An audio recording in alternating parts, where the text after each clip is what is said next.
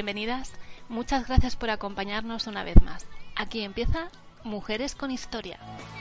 Un espacio donde os invitamos a descubrir un poco más la figura de la mujer y de algunas mujeres en particular a lo largo de la historia. Hoy os presentamos a Hatshepsut. Contamos además con una invitada de lujo, con la doctora Susana Alegre, licenciada en Geografía e Historia y doctora en Historia del Arte por la Universidad de Barcelona, con la tesis Iconografía de Maat. Ha participado en diversas campañas arqueológicas en Egipto y Sudán como egiptóloga y arqueóloga. Es conferenciante y docente en diferentes entidades y también es coordinadora general de la página web Amigos de la Egiptología, que por cierto, si sois fans de Egipto ya estáis tardando en buscarla. Susana es miembro de distintas entidades egiptológicas como la Société Française d'Egyptologie, la Société d'Egyptologie Genève, la Asociación de Egiptología ITERU, la Societat Catalana de Egiptología, el Instituto Valenciano de Egiptología y la Asociación Española de Egiptología. Además ha escrito distintos libros dedicados al Antiguo Egipto, como Edfu, Templo del Dios Horus, junto a Miguel Voladeras de la editorial Turismapa y El Arte en el Antiguo Egipto de la editorial Alderabán. ¿Qué tal? ¿Cómo estás, Susana? Yo me imagino que lo que nos pasa un poco a, a, la gente de a pie, espero no ser la única, es que cuando se habla del Antiguo Egipto a mí me baila un poco la cabeza, porque es un periodo tan sumamente largo que me pierdo bastante entre los diferentes imperios y demás. Sé que está dividido en tres imperios, el imperio antiguo, el imperio medio y el imperio nuevo. Nos ubicamos un poquito. Estamos en el imperio nuevo, digamos, en el último imperio, ¿no? La historia de Egipto es una historia muy extensa, es una historia muy compleja, son 3.000 años de historia y la verdad es que es fácil que nos vaya la cabeza porque hacerse la idea de lo que son 3.000 años eh, cuesta mucho, es, es la imaginación eh, es difícil y también todavía pues más complicado cuando intentamos entender que una civilización pues duró 3.000 años. Es una civilización que tiene épocas de esplendor, que tiene épocas de decadencia. Las épocas de esplendor son las épocas que consideramos que Egipto tiene un estado potente, centralizado, que toda la autoridad está bajo el gobierno de un único faraón que gobierna en una capital y que dirige todo el país eh, de una forma pues eso armoniosa, unificada. Pues entre estos periodos de esplendor que son efectivamente el Imperio antiguo, el Imperio medio y el Imperio nuevo, hay unos periodos de crisis ¿eh? que son periodos en que Egipto se divide, donde no tenemos un estado potente, centralizado, en el que gobierna un único faraón, es un Egipto disgregado, bajo conquista, en algunas ocasiones son periodos de crisis. Entonces hay algunos periodos de estas crisis que duran un siglo y medio, hay algunos que duran más de dos siglos y hay alguna crisis que, que dura casi 800 años. Bastante crisis, sí, nos quejamos de la nuestra, pero bueno. Y las crisis fueron muy, muy intensas y muy profundas también. Pues Hatshepsut tuvo, digamos, eh, la suerte, por así decirlo, de vivir en el contexto de una época de esplendor. Es una época que llamamos Imperio Nuevo, que surge después de un periodo de crisis.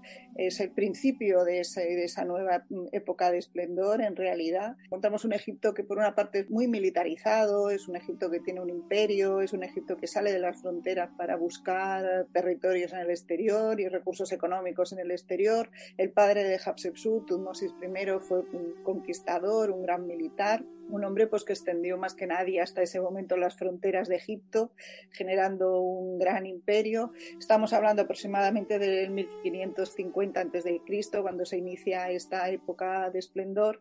Y Hatshepsut es eh, una mujer que en el momento en que nace, debió nacer en torno al 1490, más o menos, antes de Cristo. Cuando ella nace, pues hacía ya 1490 años que existía la civilización egipcia, o sea que había nacido el primer faraón coronado como tal y más o menos quedaban unos 1500 años para que naciera Cleopatra, que es el, el último representante de las dinastías egipcias. Una, la muerte de Cleopatra VII marca el fin de lo que es la civilización egipcia. Cuando ella muere, Egipto pasa a ser una parte más del imperio romano uh -huh. y deja de ser un estado independiente para ser una provincia del imperio romano. Como bien has dicho, ella es hija de Tumnosis I, que es el tercer faraón de esta decimoctava dinastía, de este comienzo del Imperio Nuevo, y de su gran esposa real, Ahmes, Se supone que Tutmosis I y Ahmes tuvieron varios hijos varones, varios niños y una niña, una hermana. Es decir, realmente Hatshepsut debió criarse en el palacio real pues rodeada de hermanos, hijos de su misma madre, porque también tendría hermanos hijos de esposas secundarias. En la familia de los faraones, los faraones tenían una esposa real, una esposa principal. En este caso, de Tutmosis I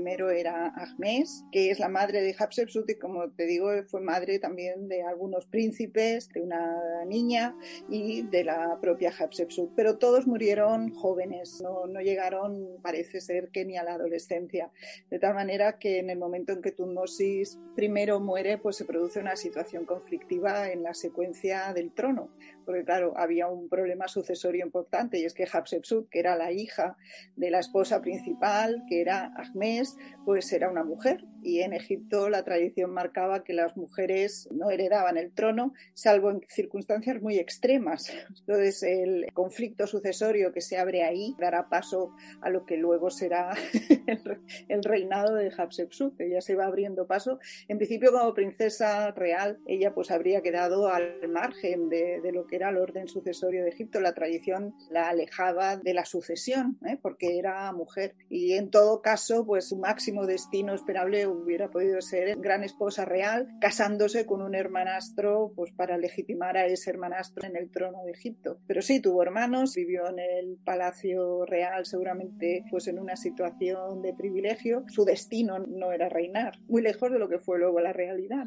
El destino tradicional en la, en la tradición egipcia pues la, borraba de la secuencia eh, del trono. El ideal es que el hijo varón mayor sea el heredero a la corona. Y así funcionó la tradición egipcia pues a lo largo de, los 1500 años hasta que, hasta que llegamos a Hatshepsut. Lo que pasa que el heredero por antonomasia en Egipto no solamente era el hijo varón mayor, sino que además era el hijo de la esposa principal, porque los faraones tenían una esposa principal, la gran esposa real, y tenían toda una serie de esposas secundarias que entre otras funciones tenían precisamente darle hijos. Por si acaso. esta esposa principal pues no tuviera esa descendencia o como pasó en este caso que los niños murieron. La mortalidad infantil en Egipto era muy alta.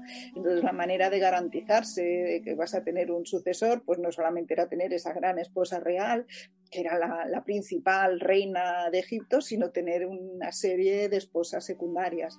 Entonces se buscaba en esas esposas secundarias al príncipe eh, más conveniente, que normalmente era el de, el de mayor edad, para que fuera el, sucesor al trono. Y eso pues es la tradición egipcia que estuvo perdurando durante milenios. Sí, de hecho, eh, Mutneferet, ¿no? Esa sería una de esas esposas secundarias que sería la madre de Tutmosis.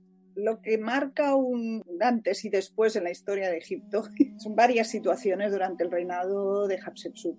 La primera situación es esta, cuando muere Tutmosis I, este gran faraón que había sido un gran guerrero, que había ampliado el territorio de Egipto, que había hecho una gran eh, conquista de territorios, que tenía esta esposa principal, Ahmes, que no tiene un heredero varón al trono de esta esposa principal cuando muere, entonces le sucede en el trono, es el hijo de una esposa secundaria. Como digo, eso era lo que estaba pactado en la tradición egipcia, lo que me forma parte de lo habitual. Esta mujer era Mutnefer, efectivamente era una esposa secundaria que tenía un niño que casualmente se llama Tutmosis, todos se llaman son, son poco originales, he de decir, los egipcios con los nombres. todos tienen el nombre del padre realmente genera un cierto, un cierto lío. Este muchacho, Tutmosis, del que le toca heredar el trono. Entonces, siguiendo la tradición egipcia, no era la primera vez que pasaba, era una cosa que se había repetido muchas veces a lo largo de, de los muchos reinados y de las muchas dinastías de Egipto. A este príncipe, hijo de una reina secundaria, no de la gran esposa real, es un príncipe segundón para potenciar su autoridad en el trono, lo que hacían era casarse con la princesa real, es decir, con la que realmente podemos decir que tenía la sangre pura.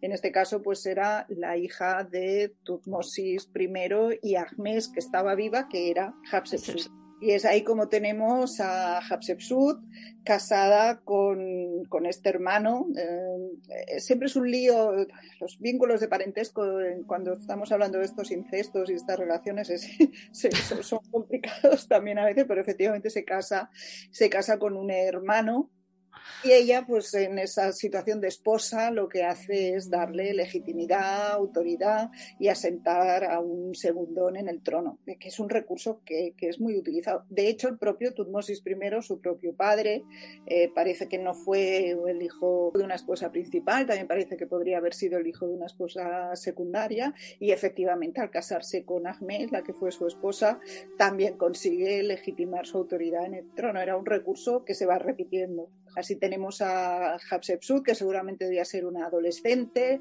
se calcula que entre 12 15 años, pues ya es gran esposa real, porque ella realmente mm, de princesa pasa a ser gran esposa real, porque fue esposa de Tutmosis II. Y esperando ser madre del dios en algún momento lo que hubiera ido bien, lo, que hubiera, sido, digamos, eh, sin ningún conflicto es que Hatshepsut hubiera tenido hijos varones, ¿no?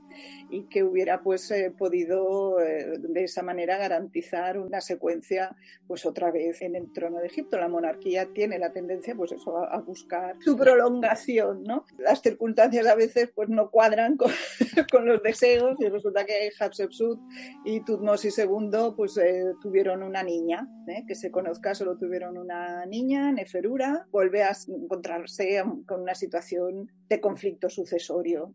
De todas maneras, pues igual que había pasado anteriormente, Tutmosis II no tenía solamente como esposa a Hatshepsut, también tenía otras esposas secundarias para en el caso de que esto pasara, de que con la esposa principal no pudiera tener hijo varón y por tanto una sucesión en el trono, pues buscar a esos sucesores entre otros hijos de estas esposas secundarias. Hatshepsut en esta época es la gran esposa real, aparece como reina representada con la típica corona de reina, que es un buitre como aplastado en la cabeza, tiene la posición tradicional de la gran consorte del faraón. Tutmosis II también se ha de decir que es un faraón que no es demasiado brillante, no hay grandes construcciones de él, es bastante desconocido, se supone que gobierna muy poco, se cree que entre dos, tres años, algunos historiadores le, llegan a dar diez años, pero bueno, en realidad por lo que sabemos ahora parece que fue un reinado pues bastante corto, no le debió tiempo hacer muchas cosas, ¿no?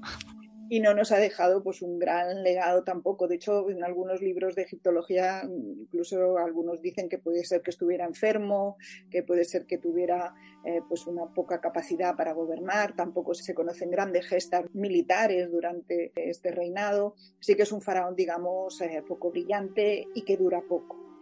Así que se muere. Pobre. se muere un poco sin pena ni gloria. Ni gloria, ¿no? El segundo, y además sin dejar al trono un heredero varón ¿no? de, la esposa principal que era Hatshepsut, teniendo pues una niña que era Neferura. Entonces aquí se vuelve a poner en marcha este sistema de buscar un heredero al trono entre las esposas secundarias. ¿eh? Y Tutmosis II pues tenía un hijo con una de estas esposas secundarias, una mujer que se llamaba Aset, tenía un hijo que también originalmente pues se llamaba Tumosis. Por variar. Tumosis tercero, este ya, vamos ya a utilizar los números porque si no cuando sube al trono lo coronan como Tutmosis III. Y el problema de este nuevo Tutmosis, que es otra vez un hijo segundón, ¿eh? porque es de esposa secundaria, es que además resulta que es un niño, se cree que entre 5 y 8 años puede ser, por lo tanto no podía gobernar. Y aquí es donde ya empiezan a pasar cosas raras, ¿eh? por, decirlo de alguna manera, osadas ¿eh? incluso, y sobre todo que rompían con la tradición egipcia. Este hecho ¿no? de que Tutmosis III fuera un niño, en otras circunstancias, a lo largo de la historia de Egipto, se habría resuelto sin ningún problema. Cuando el heredero no tiene capacidad de gobernar porque es un niño, eh, la madre actúa de regente.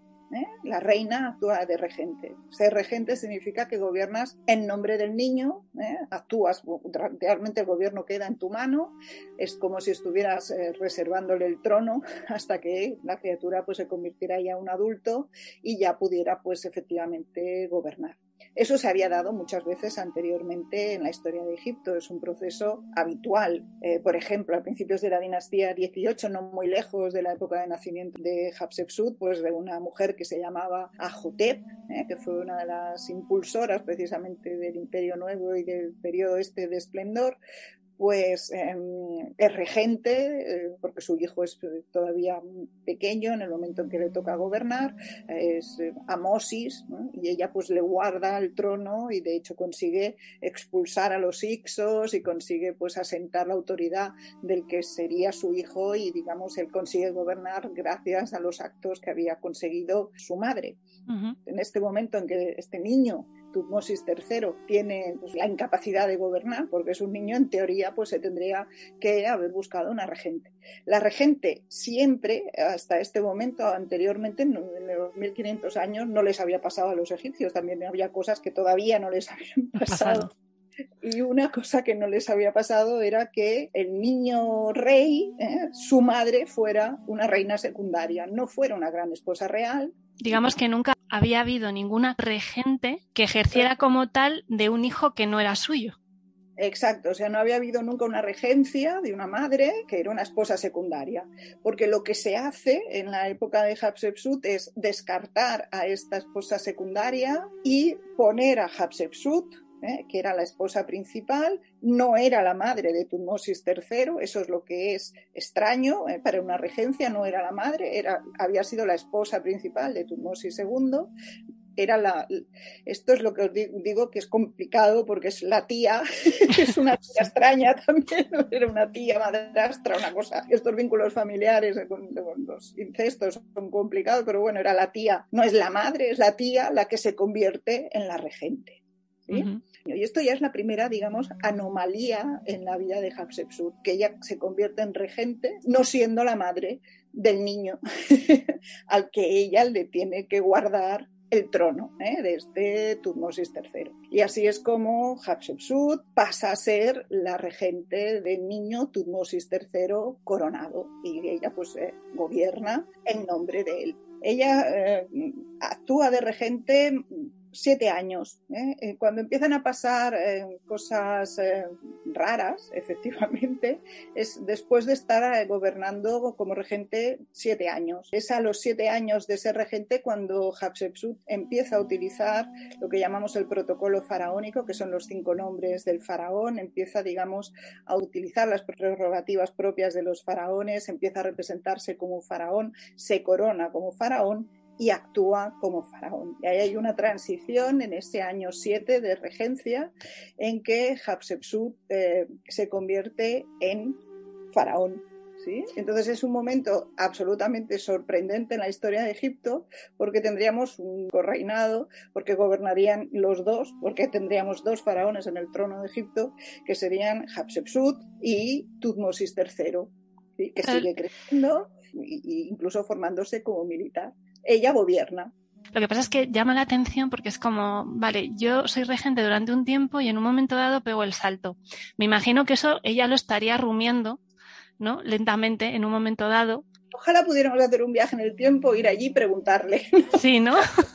Sería interesante es, el problema de la motivación, ¿no? ¿Por, qué Hatshepsut hace, hace una cosa tan osada que nunca antes había pasado en Egipto, ¿no? Eh, realmente es una cosa muy atrevida porque estaba usurpando, haciendo algo que en realidad eh, estaba ajeno completamente a lo, a lo establecido. Entonces, ¿cuáles son sus motivaciones? Pues ahí no hay nada escrito, si no tenemos ningún diario eh, de Hatshepsut con sus pensamientos, con sus sentimientos, con lo que, o con lo que le decían sus asesores en ese momento. Desgraciadamente eso no se ha conservado. Solamente podemos especular y podemos imaginar. Entonces eh, la egiptología ha imaginado de todo, desde que era una mujer pues eh, ávida de poder y que en ese momento ve la posibilidad al fin de gobernar, ya no, siendo ya una regente, sino que decide pues que tiene que gobernar ella.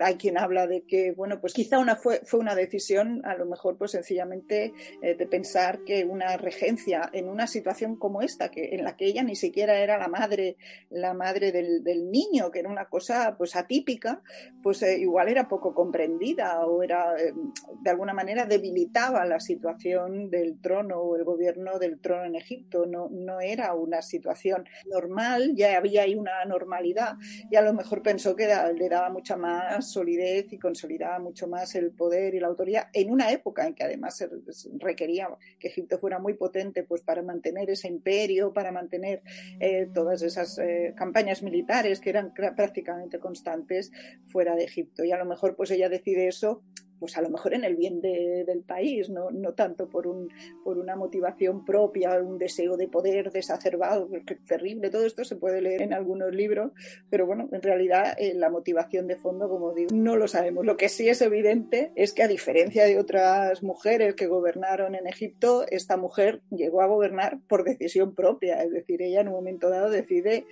ser rey más allá de todas las tradiciones, rompiendo pues muchos esquemas y haciendo pues algo que hasta ese momento nunca había ocurrido en Egipto. ¿Y cómo lo consigue? Tú estás en el poder y no es tan fácil, entiendo, según la tradición egipcia además, de decir, vale, ahora paso de ser regente a ser faraón. Aparte de todo el apoyo que en teoría debió de tener de todos los funcionarios y de otra gente que la rodeaba en el gobierno, que debió de mover bastantes hilos y hacer muchas carambolas para poder justificar esa situación. Ella tuvo primero que bueno, pues, eh, buscar un, equipo de gente formidable a su alrededor para que de alguna manera le diseñaran lo que yo diría que es como una especie de campaña publicitaria. es una campaña de legitimación eh, realmente fabulosa. Eh, Hatshepsut pone en marcha unos mecanismos de legitimación de la monarquía egipcia que hasta entonces eh, no se habían dado. Por ejemplo, ella es la gran artífice de un recurso llamamos la teogamia. Si viajamos a Egipto, si tenemos la suerte maravillosa de viajar a Egipto e ir al templo de Hatshepsut en un lugar fantástico, espectacular, que es de El Bahari, que está en Tebas, en, en, la actual Luxor, justo enfrente del templo de Karnak, hay unos relieves, ¿eh? toda una, una, una de las terrazas del templo en donde se nos narra esta teogamia. Son unos relieves, eh, pues van acompañados de texto, pero bueno, están en una zona del templo muy visible, accesible, es campaña publicitaria, quien accedía allí pues veía aquello y como es todo muy gestual y muy visible, pues eh, cualquier egipcio que se aproximara al templo de Hatshepsut podría entender lo que allí estaba explicando Hatshepsut. Y lo que explican esos relieves es bueno, pues que Hatshepsut en realidad no es hija en sí de su padre, sino que un buen día su madre Ahmes recibió en el palacio real uh, pues una especie de iluminación especial eh, en la que se le apareció el dios Amón y es el mismísimo dios Amón, que no es un dios cualquiera porque es el dios más poderoso en esa época, es el dios más potente en este momento de la historia de Egipto, el que tiene el templo de Karnak unos sacerdotes que también también tenían una grandísima autoridad, es este Dios de las cosas ocultas, misteriosas, que no se ven, de las fuerzas de la naturaleza que no se ven, del viento, por ejemplo, esta es una de las, de las atribuciones del Dios Amón, pues es este Dios oculto, misterioso, superpoderoso, el que deja embarazada ni más ni menos que a la reina Ahmes, madre de Hatshepsut. ¿Eh? y el relieve, los relieves del templo de, de Yelbahari, pues es precioso porque se ve a la reina Ahmes, la madre de Hatshepsut, embarazada, que no hay muchas representaciones en el arte egipcio donde veamos mujeres embarazadas, siempre son absolutamente estilizadas, fantásticas, con el vientre completamente plano. Esta tiene un, un bultito, es, bueno, la alusión a que, está, a que está embarazada y efectivamente pues está embarazada de, de Hatshepsut. Hay una de las escenas que incluso se parece mucho a la tradición cristiana de la Anunciación, lo que pasa que son otros personajes. Es el dios Tot, ¿eh? que informa a Ahmes, la madre de Hatshepsut, de que está esperando un hijo que es el hijo, pues ella parece que no se enteró mucho, que pues, le, informa que, está, de amor. esperando un, un, hijo que es el hijo del dios Amón y que además este, este niño que va a venir, esta criatura que va a venir, que es Hatshepsut, terminará siendo quien gobernaría Egipto. Es decir, se inventa eh, lo que llamamos la teogamia, que es, no es otra cosa pues que es afirmar que su situación en el trono es de alguna manera voluntad divina. Es una elegida directa del Dios porque el propio Dios es su padre, porque el Dios dejó embarazada a su madre y que de esa manera pues es la, la manera de, de, que su poder en Egipto pudiera ser entendido, porque no, no, decía que había sido un acto deseado por ella, sino que había sido un acto deseado por el mismísimo dios Amón. En realidad, todo de El Bahari es campaña publicitaria, es un edificio de unas dimensiones espectaculares, en un lugar súper impresionante, que claro, y eso ya, digamos, de alguna manera, pues eh, como mínimo debía amedrentar ¿no? a, los, a, los, egipcios que se acercaban por allí. Y además Hatshepsut hizo una campaña de construcción a lo largo de todo Egipto, en, en Tebas especialmente, en Karnak, especialmente también fastuosa, gigantesca. Construir es una forma también de decir, oye, que estoy aquí, yo soy quien manda, ¿no? Es una forma de hacerse visible, de imponerse sobre el territorio pues con el peso de la mole, este, con obeliscos y con grandes construcciones. Sí, porque además creo que eran impresionantes, fueron súper grandes. Uno de ellos incluso se rompió, ¿no? Dentro de la propia cantera y no lo pudieron extraer. あ。Eh, sí, Hatshepsut es célebre por, bueno, por la cantidad de obeliscos que consiguió movilizar. En el templo de Karnak todavía hoy hay uno erguido, mide 28 metros de alto, es una mole de granito de más de 300 toneladas, pero ese es más pequeño que el que se les quedó en la cantera. Es un obelisco que se adjudica al reinado de Hatshepsut, es inmenso, es gigantesco. Lo que pasa que durante la extracción de esta roca, de este monolito inmenso, pues hubo una fractura y fue abandonado. En el templo de Hatshepsut en este templo funerario en Deir Bahari, que es verdaderamente maravilloso. También hay unos relieves, aparte de los de la Tiogamia, hay otra tanda de relieves en donde nos explica precisamente eh, una de sus gestas más importantes, que fue el traslado de estos obeliscos. ¿eh? Se ven unos barcos con los obeliscos cargados para ser transportados a su destino final. Claro, este tipo de moles, este tipo de construcciones, aparte de ser pues una ornamentación fantástica, y de unos monumentos que a nosotros ahora todavía a día de hoy nos maravillan y nos fascinan, en la antigüedad pues también de la función simbólica que también llevan implícita, pues también eran un elemento pues eso de, impactar, de imponer. Cuando los egipcios veían un obelisco de esas dimensiones tan poderoso, pensaban que quien había detrás pues tenía que ser muy poderoso, ¿no? Era una, era una manera de asentar la autoridad real y ella lo hizo eso muy bien. Debía estar muy bien asesorada también. Todo el entorno que la rodeaba de grandes funcionarios, de grandes dignatarios, pues ahí debía haber buenos publicistas, digamos, que le inventaron unas estrategias muy importantes. Pero yo creo que más, eh, a veces se dice que Hatshepsut necesitó una gran estrategia de legitimación en el trono por ser mujer. Y yo eso no termino de verlo. Yo no creo que ella necesitara una estrategia especial de legitimación en el trono por el hecho de ser mujer. Teniendo en cuenta cómo era la civilización egipcia desde la prehistoria hasta el final de la civilización egipcia. Y yo creo que podemos afirmar rotundamente que dentro del mundo antiguo es la civilización menos machista de la historia, en el mundo, en el contexto del mundo antiguo, donde desde el principio hubo mujeres que fueron dirigentes, que fueron gobernantes, que ya en la primera dinastía hay mujeres regentes que tuvieron una grandísima autoridad. Hatshepsut venía de una familia de mujeres muy potente, Ajotep, una su bisabuela había sido una mujer que también había gobernado. Los egipcios no es que eh, estar gobernados por mujeres les fuera ajeno.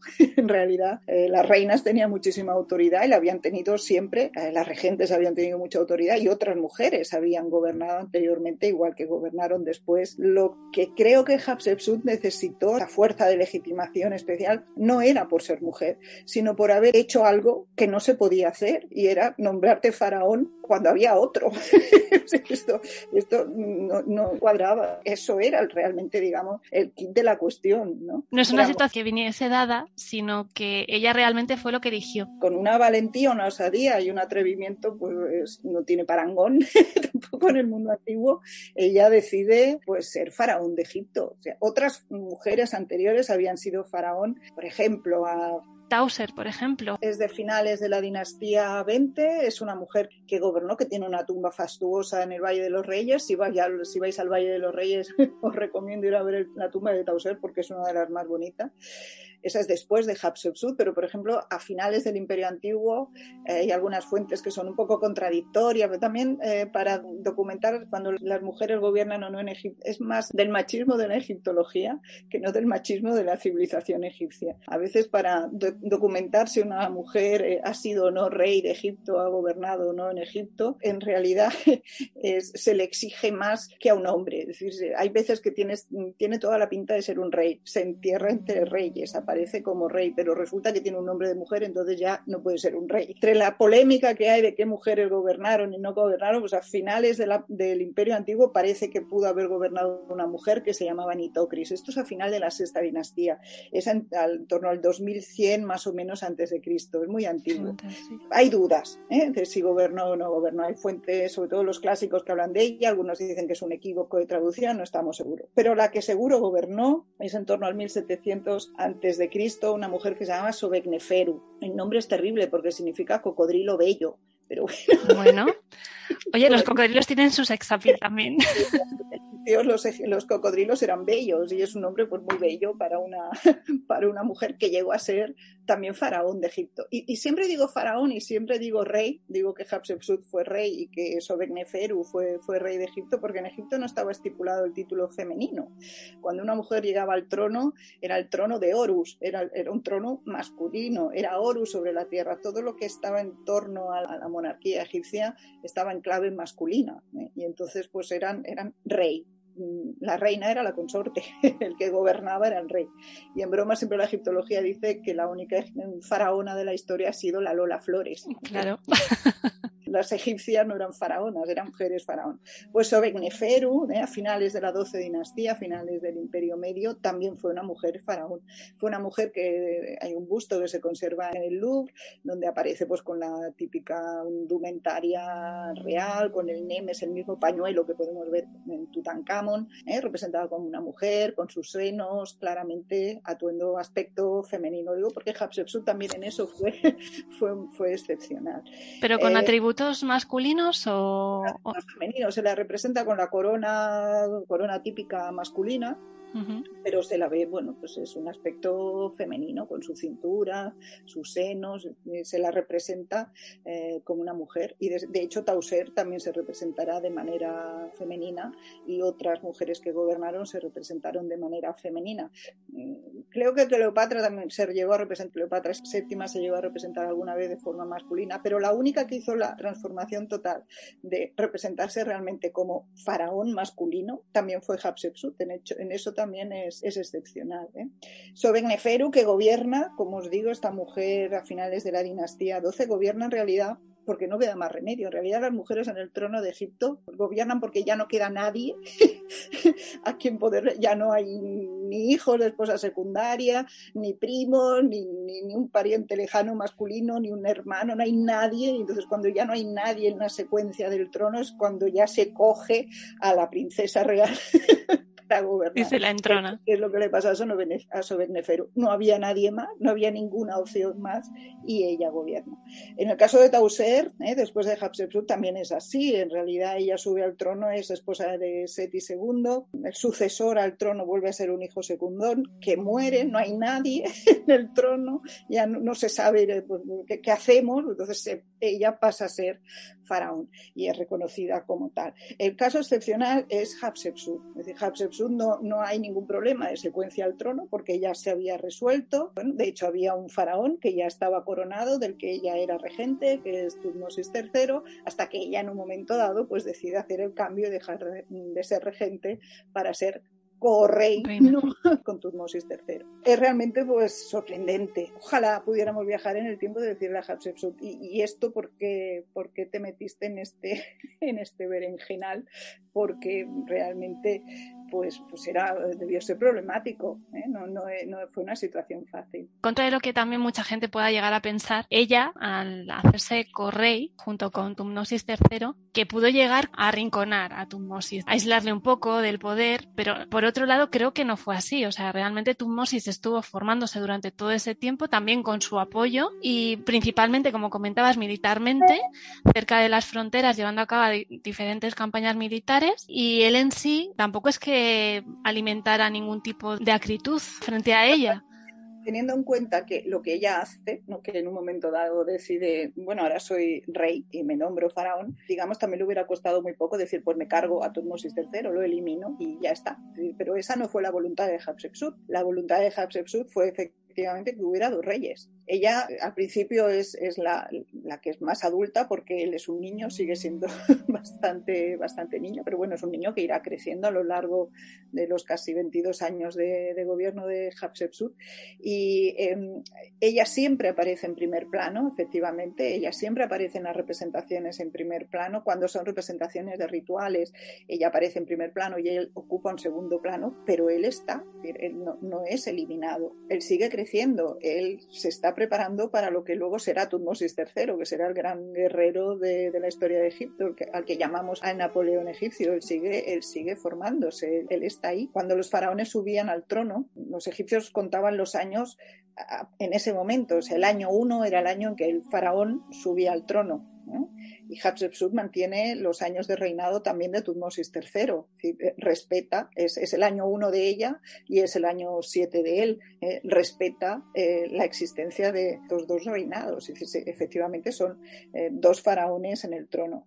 quien lleva la voz cantante, quien dirige, quien gobierna el país de forma efectiva es ella, pero él está ahí y a medida que va creciendo pues va teniendo más capacidades, más atribuciones, sobre todo en el terreno militar donde él terminará despuntando también de una manera muy extraordinaria. Es que también llega un momento en que piensa, seguro que eh, Tutmosis III tenía una potencia ya tan fuerte con todo el ejército a su autoridad tan poderosa y Hatshepsut pues ahí pues que seguro que hubo una entente cordial entre los dos. Tú dedícate a gobernar Egipto que yo me voy a batallar.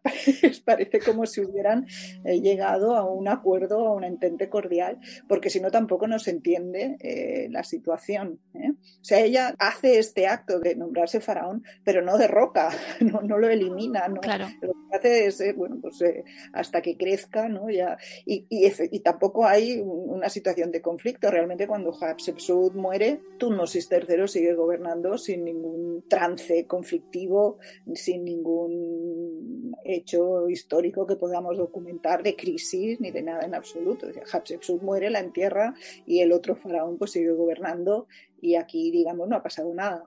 Sí, es como una transición natural realmente. Yo tengo curiosidad por un personaje, bueno, curiosidad, por Senemut, el canciller. Prensa rosa, sí.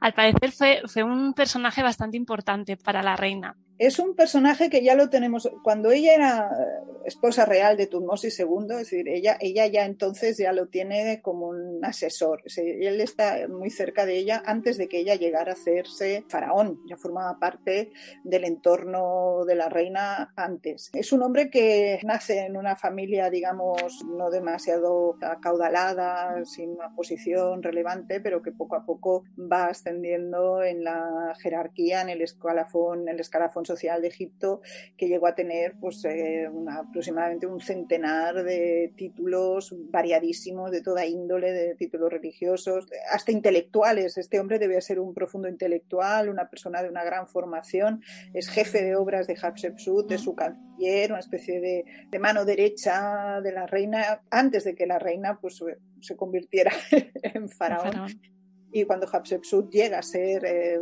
faraón de Egipto por ese autonombramiento, por así decirlo, él sigue estando ahí. La verdad es que también es especialmente mmm, llamativo las imágenes que hay de Senmut eh, representado pues con la hija de Hatshepsut, supuesta hija de Hatshepsut y Tutmosis III, porque claro, ahí siempre sale el interrogante de tal y como se representa a Senenmut con Neferura, con la niña, que siempre la lleva en brazos, aparece en una gran proximidad, pues digamos, esto de la prensa rosa, si pues, sospechado que igual, más que de Tutmosis segundo, pues quizá era del mismísimo Senenmut. De hecho, Senenmut tiene un título, es tutor de, de Neferura, pero tiene un título que también es muy curioso, que es el de padre nutricio de, de, la niña, que es casi como si fuera la nodriza de la niña, la nodriza en, en, en masculino. masculino.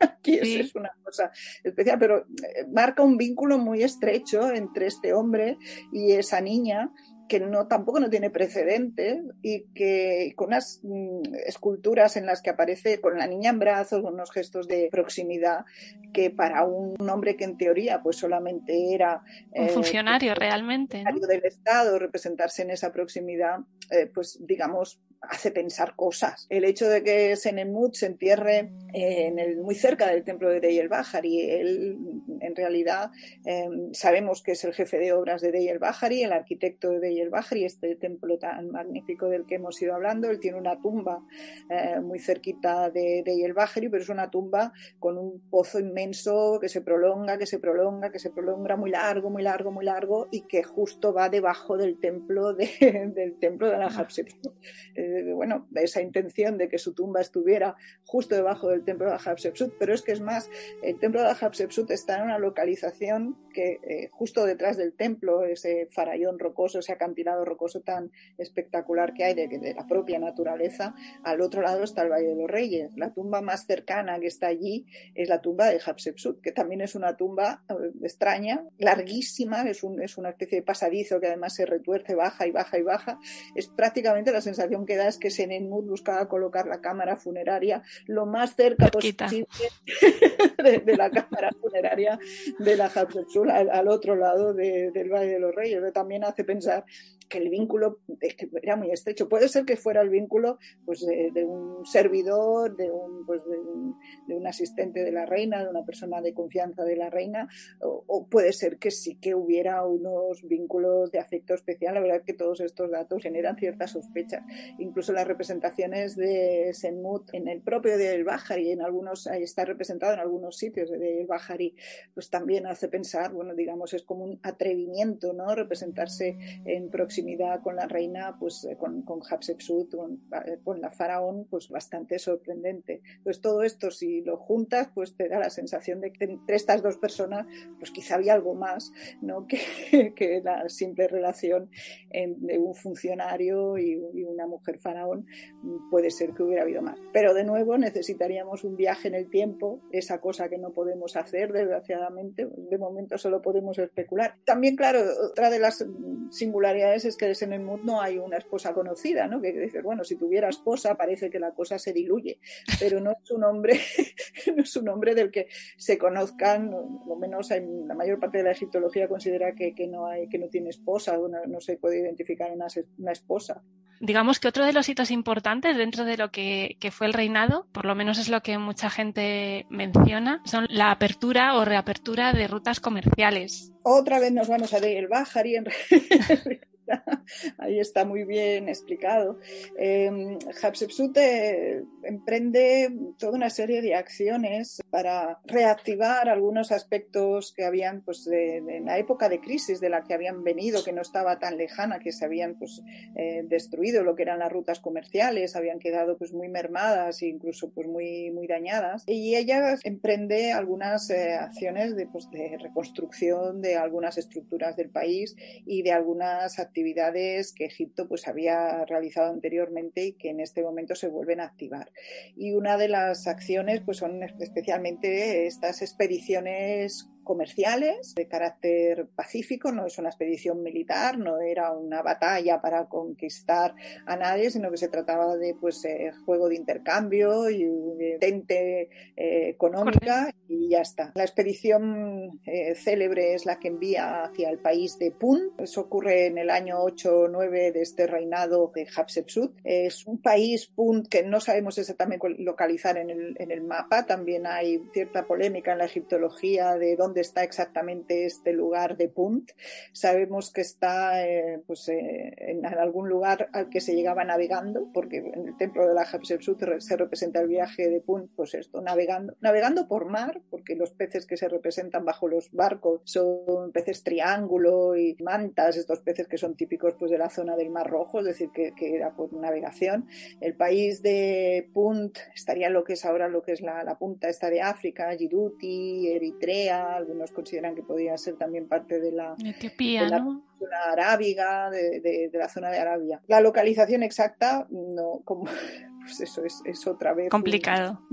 pero implicaba una expedición importante, implicaba, pues es un año prácticamente lo que del reinado de Hatshepsut al que se dedicó a esta, esta expedición. No era, bueno, para cogemos un barquito y nos vamos para allá, sino que implicaba una gran movilización, una gran inversión, eh, llevar pues a muchos técnicos, especialistas, soldados, responsables de, de, la expedición para pues comerciar con las personas que encontrasen en el país de Punt. El país de Punt para los egipcios era un lugar, sobre todo para el intercambio de materiales exóticos de lujo, productos que en Egipto pues no se dan o se dan poco.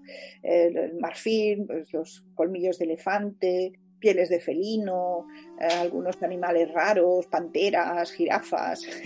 Es como lo, mal comparado, pero es un poco como la ruta de la seda realmente, ¿no? Aquí en Europa. Ya comparado con la ruta de la seda, pues por lo mismo, porque era una ruta a gran distancia, de muchos kilómetros, y en la que, bueno, pues se comerciaba con objetos de gran valor, que en esa época, pues que tenían, eran considerados verdaderamente productos de lujo. Entonces ella, pues eh, en esta expedición, digamos, abre otra vez esa, esa ruta comercial, esa vía de conexión que se había roto con este país de Punt, reencuentran ¿eh? a los habitantes del país de Punt.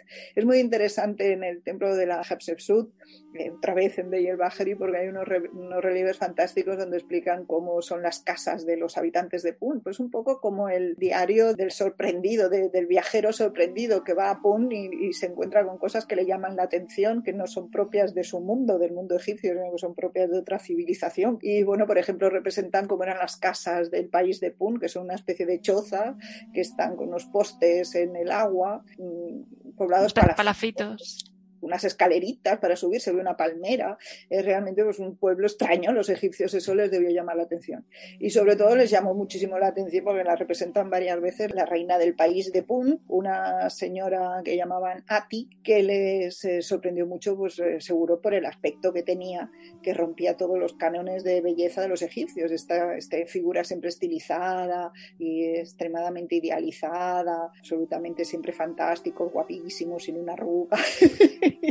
Estupendo pues resulta que llegan a la reina de Punt, a ti, y es una mujer pues extremadamente obesa, se ven los michelines, bueno, y, era el ideal de, belleza del país de Punt, esto a los egipcios les pareció tan extraño como para dejarlo en ese relieve plasmado, porque como un elemento que les llamó la atención. Y efectivamente, pues esa ruta queda abierta, los egipcios eh, contactan y consiguen traer mirra a Egipto, todos estos productos, y pues una forma de reactivar la economía que Hatshepsut consiguió poner en marcha aparte de la aventura del viaje, ¿no? que ella no fue, pero le debieron explicar y se lo representaron allí en el templo con todos los detalles tan curiosos en ocasiones. Más o menos resumiendo, Susana, ¿tú cómo calificarías lo que es la época de Hatshepsut? ¿Realmente fue una buen faraón? ¿Fue un reinado pacífico, próspero? Pacífico no, tampoco no podía serlo porque en la época en que gobierna Hatshepsut es una época donde la guerra es constante, es decir, el imperio nuevo en Egipto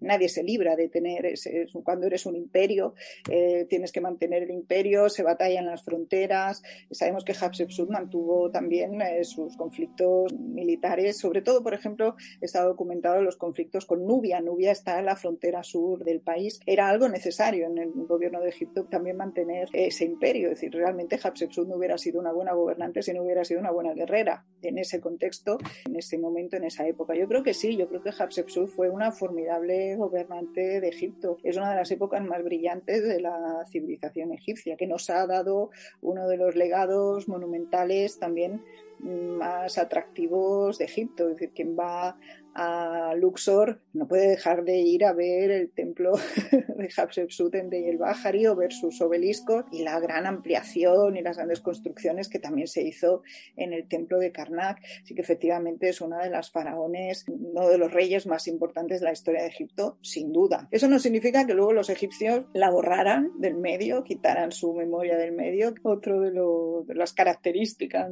de, de Hatshepsut. Sabemos que de hecho su memoria durante mucho tiempo estuvo perdida perdida. Es decir, Hatshepsut no aparece en las listas reales de después. Hay un listado de faraones que se hace en época del Ramsés II, por ejemplo, en, la lista real de Abidos, donde están todos los reyes, y hay algunos que no están, algunos de las 18 dinastías que no están. Tampoco está Genaton, que también es un personaje. Ya hablaremos, si quieres, de Nefertiti un día. Sí, sí, sí. yo, yo te emplazo a ello encantada es también Nefertiti y Agenatón, así en tándem, una, una época interesantísima y todo lo que aconteció al final y cómo hay una transición ahí para salir de la llamada herejía, pues este faraón tampoco está en esa lista real, no está Hatshepsut. Sabemos que Hatshepsut, después de su gobierno, no inmediatamente después, también es curioso, es decir, en el momento en que Tutmosis III tiene esta secuencia de que ella muere y, él hereda el trono, bueno, él, continúa porque ya, ya lo tenía, el trono nunca lo perdió él continúa gobernando en, solitario. Parece que los primeros años no hay pues esta damnatio memoria, este ataque a los relieves, a las figuras, a las representaciones, a los cartuchos, a los nombres donde estaba representada Hatshepsut. Parece que eso ocurre pues como mínimo una veintena de años después adentrándose en el reinado de Tutmosis III. No fue una acción, digamos, inmediata de odio, digamos, contenido que en un momento dado, cuando ya se queda solo, quiere borrar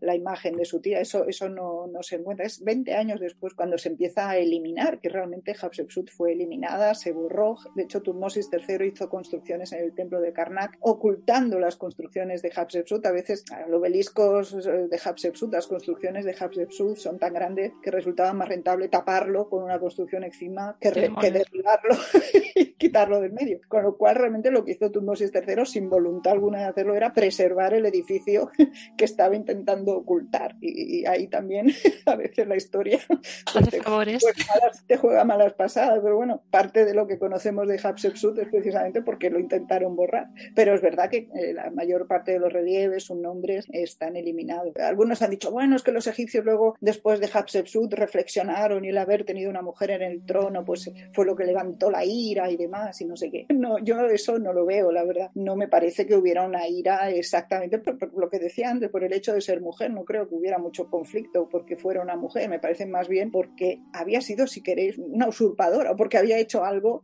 que no estaba dentro de la tradición y que a lo mejor cuando Tutmosis III estaba empezando a pensar quiénes van a ser mis herederos y qué va a pasar, a lo mejor le interesaba eliminar lo que había ocurrido para asegurar esa secuencia de después sin que hubiera interferencia, sin que hubiera ningún conflicto. Y es ahí a lo mejor cuando decide, bueno, voy a borrar a mi tía. No, no por ser mujer exactamente, sino porque había sido alguien que durante un tiempo pues había arrebatado el poder eh, o parte del poder que lo había tenido en segundo plano, que al final llegaron, bueno, quizá ese intente, intente cordial, pero es cierto que Tutmosis III, él estaba gobernando como niño hasta que un día esta señora dijo soy faraón y debió sorprenderle un poco, ¿no?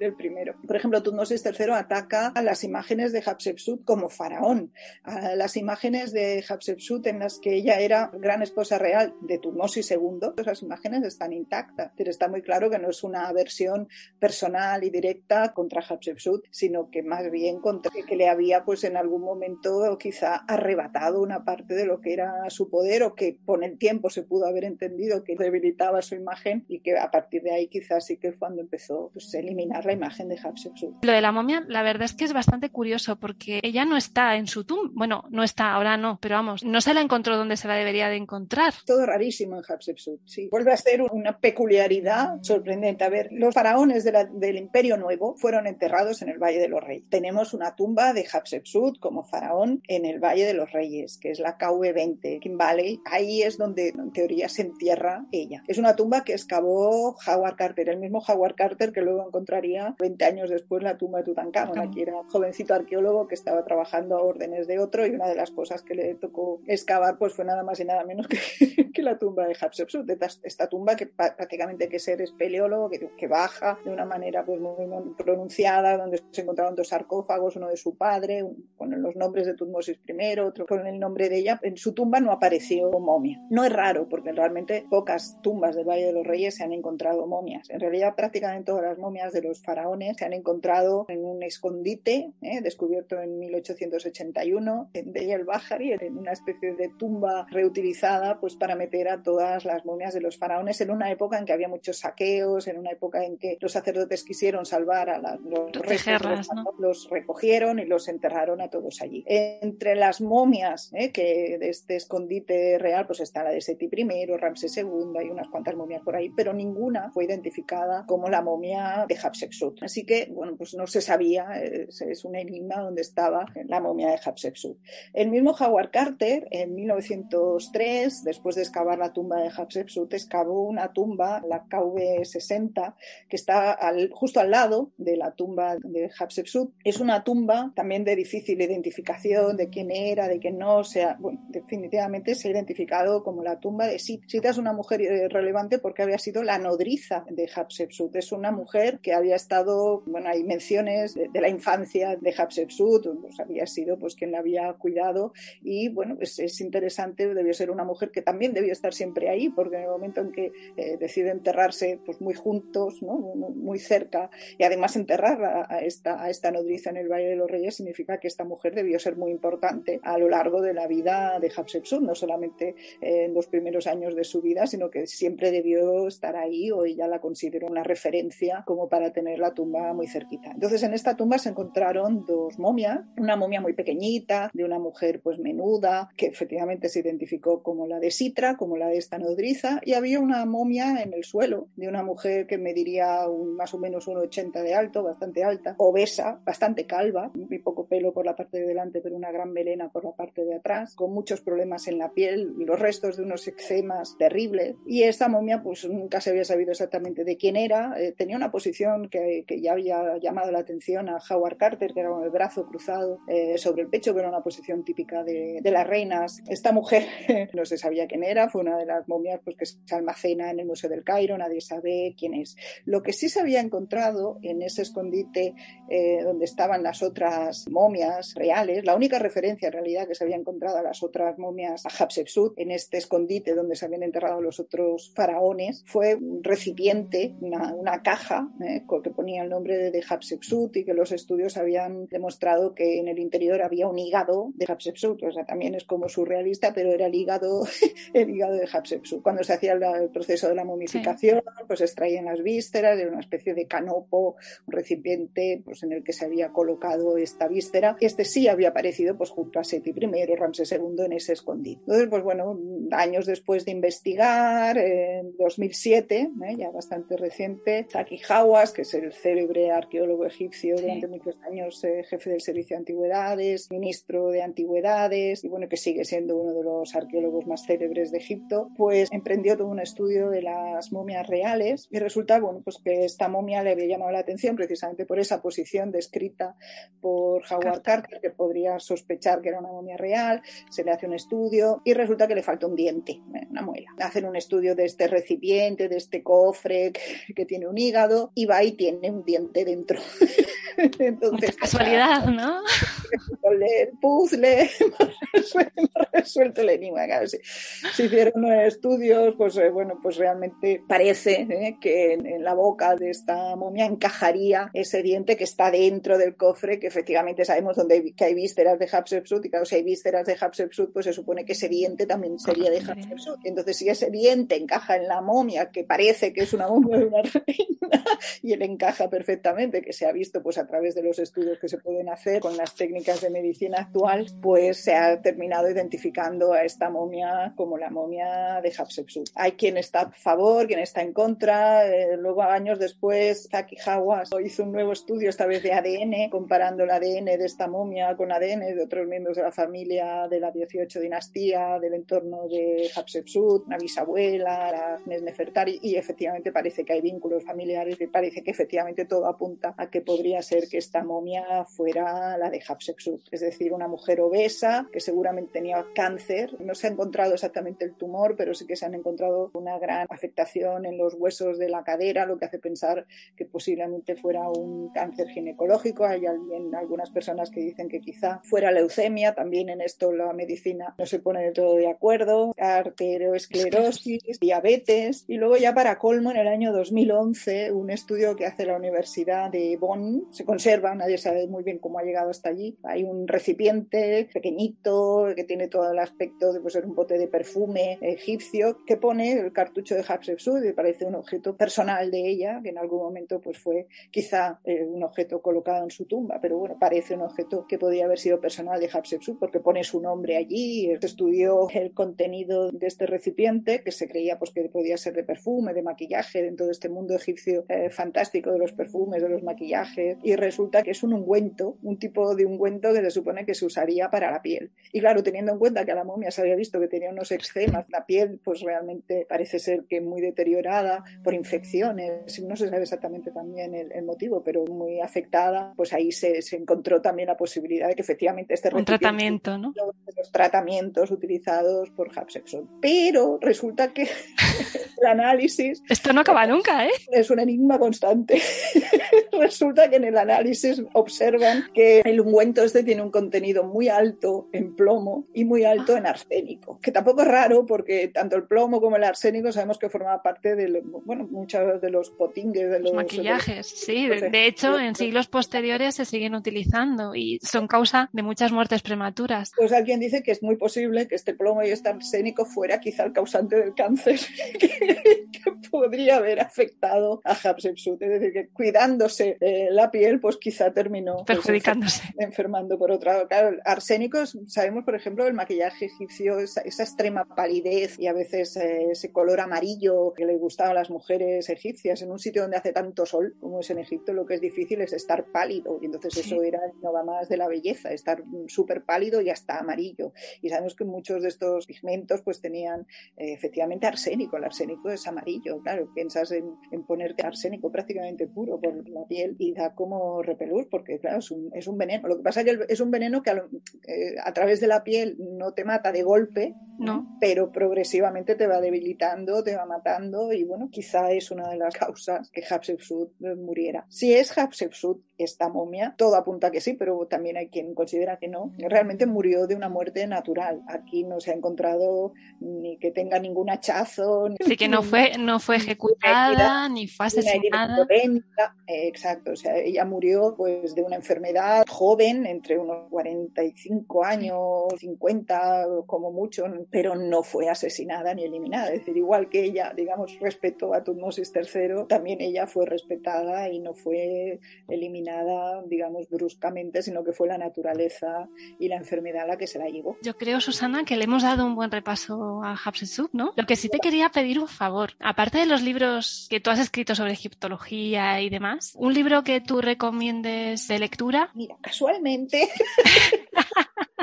A ver, hay muchos de Hatshepsut, hay muchos libros. Un clásico ¿eh? sobre Hatshepsut es de Christian de Roche eh, Noblecourt que también es una egiptóloga mujer, que también es una mujer muy relevante a tener en cuenta porque, digamos, rompió una lanza por la mujer del antiguo Egipto, cambió la visión de cómo era la historia, hasta que Christian de Roche Noblecourt no se puso a hacer egiptología, o sea, tenía que ser una mujer la que se dedicara a, hacer la historia de las mujeres del antiguo Egipto para que los egiptólogos dijeran algo más de que las mujeres nos quedamos embarazadas y tenemos hijos, porque esencialmente era lo que explicaba la egiptología prácticamente. Esta mujer tiene un libro La mujer del antiguo Egipto, que también es un clásico, que revoluciona en los años 60 eh, la visión de la egiptología de la mujer en el antiguo Egipto. Es un libro interesante y también es autora de Hatshepsut, La reina misteriosa. Este es un libro que es un clásico sobre, sobre la reina Hatshepsut a, una día de hoy y cualquiera que le interese el tema de Hatshepsut mm, es un referente importantísimo. Y luego, pues ya más enrollado egiptológico profundo es el de Susan Ratier, en francés, la reina, la reina Hatshepsut, en el que se recoge todas las fuentes que hay de Hatshepsut, es decir, todo lo que eh, la arqueología hasta la publicación de este libro, y de hecho poco más hay, datos estos de la momia y después estos estudios de Zaki Hawass y todo eso es lo que aquí no está, porque es anterior, pero son todas las fuentes, todos los datos, todos los documentos que se han encontrado en la egiptología en la que se habla de Hatshepsut. Pero bueno, el gran libro para Hatshepsut es el de la de Roch Noblecourt, que además de Roch siempre es una mujer que hay que leer leerse, es casi obligado.